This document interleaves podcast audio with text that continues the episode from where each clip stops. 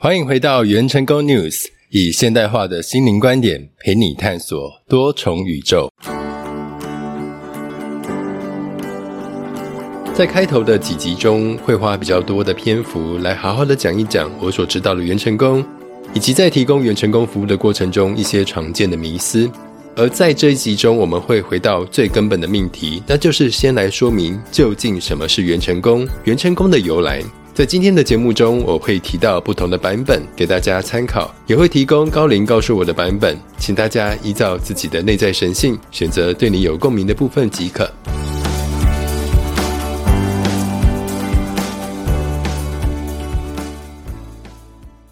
最近托简少年的福，袁成功变得非常的火红，而且在年轻世代的询问度越来越高。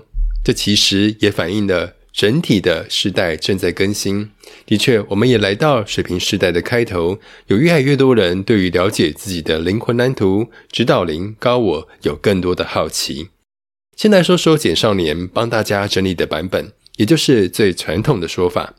一谈到元成功这三个字，大家不免熟的会直接的联想到，啊，这就是源自于道家宫庙的方术。根据东方玄学的传说，人们的灵魂在灵界会有一个房地产，也就是你灵魂的家。而这个家不光只是你灵魂的住所，其外观还有室内的格局，更能直接反映你在阳世间的运势。而这也是你最常听到的版本。而无独有偶的是，元成功这个方法。不光只是出现在东方，在西方古老的神秘学当中，也有一个古老的体系，叫做卡巴拉生命树系统。有在接触塔罗或西方的魔法，一定对这个体系不陌生。在卡巴拉系统中呢，也有同样的关灵术，它的操作方式呢，可以说是非常的接近。只不过老师更喜欢西方的说法，因为它有一个很美的名字，叫做生命花园、灵魂花园 （The Secret Garden）。要知道，在古代一千多年前，并没有像现在的手机网络啊，不用一秒钟，两个相距几千里的人就可以立刻的交流，这在古代是完全不可能的事。所以在两大文明系统中都同时出现类似的方法时，我们就不得不合理的相信，好像确实有灵魂的家是存在的。而在近代，随着西方心理学的发展。催眠术正式的从萨满玄学、神秘学的里头被独立出来研究，以学术化的方式被归纳，成为一个相当正式的心理治疗途径。于是，现代心理学的催眠术就将元成功的概念加以统整，于是就有现代化的元成功。而在这个新体系中，所相信的，并不是我们在灵界中有一个灵魂的家、灵魂的房地产。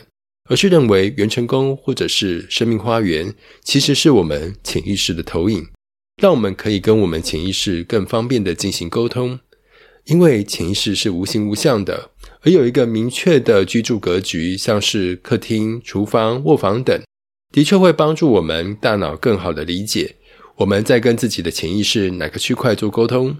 比方说，客厅可能代表是人际关系啊，厨房代表我们的工作运势。卧房代表我们的亲密关系的态度，以此类推。不晓得听到这边，你所相信的元成功是哪个版本呢？接下来老师要分享的是高龄给我的版本。同样的，请不要因为是高龄给我的版本就相信我，请还是根据你自己的内在神性，选择对你有共鸣的部分即可。元成功 News 新观音电台希望带给你有别于传统迷信的观点。什么是迷信？迷信就是不合理的限制性思维。比方说，女生有月经就不能拜拜，女生就一定要服从男生，因为圣经是这么说的。这些听起来非常的不合理吧？但要知道，女性平权是最近六十年的事，数千年以来，在宗教信仰中充斥着各种迷信的现象。水平时代的到来，就是要打破这些迷信框架，让人们更回到自己的内在权威。我的高龄告诉我，元成功这个古老的方法之所以出现，要知道在古代并没有像邓慧文这样的心理医生存在。但从古至今的人类并没有不同啊，古代人有七情六欲，到现在还是一样。你并不会因为是古代人就不会得忧郁症，更何况在古代是非常集权，社会阶级非常的不流动，而且没有人权的现象是相当普遍的。九十九 percent 的人是没有钱、没有地位、没有办法像现在的大家一样可以普遍的受到教育。多数的人真的都是奴才，可以被买卖，甚至可以被任意的杀害。更不用说你现在想要做个美甲、做个美容，只要花个一两千块，就能够立刻变成古代的贵妃，有人服侍你。更不用说打开 Podcast 就可以听到国师唐立奇在跟你解释今年的大星象。要知道，在古代，这些都只有王公贵族才有资格享受。所以当时的人如果有心灵的问题，该怎么办呢？难道是去找邓慧文医师吗？没有，他们没有我们现在的心理专业，更没有所谓的精神科医师、心理咨商师，通通没有。所以他们只能找当地的庙宇、机身或者是萨满协助。而那时候的高龄，为了帮助人类，可以有一个有形的方式去疗愈他们的潜意识，或者是更深的到我们所谓的阿赖耶识，也就是灵魂意识，所以传下了一套方法。让当时没有潜意识观念的古代人们，可以透过一个有形的界面，也就是元成功，俗称灵魂的家，去疗愈他们的潜意识还有心病。而要跟当时的人类去解释潜意识到底是什么，真的是太难了。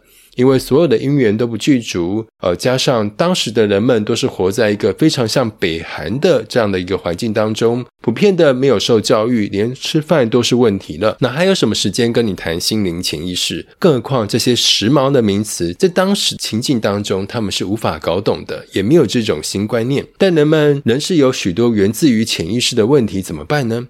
于是高龄创造了一套以象征符号为心理治疗的工具。以当时的人们可以理解的居家格局，像是一个家的外观、客厅、厨房等等，来象征人生经验的不同面向。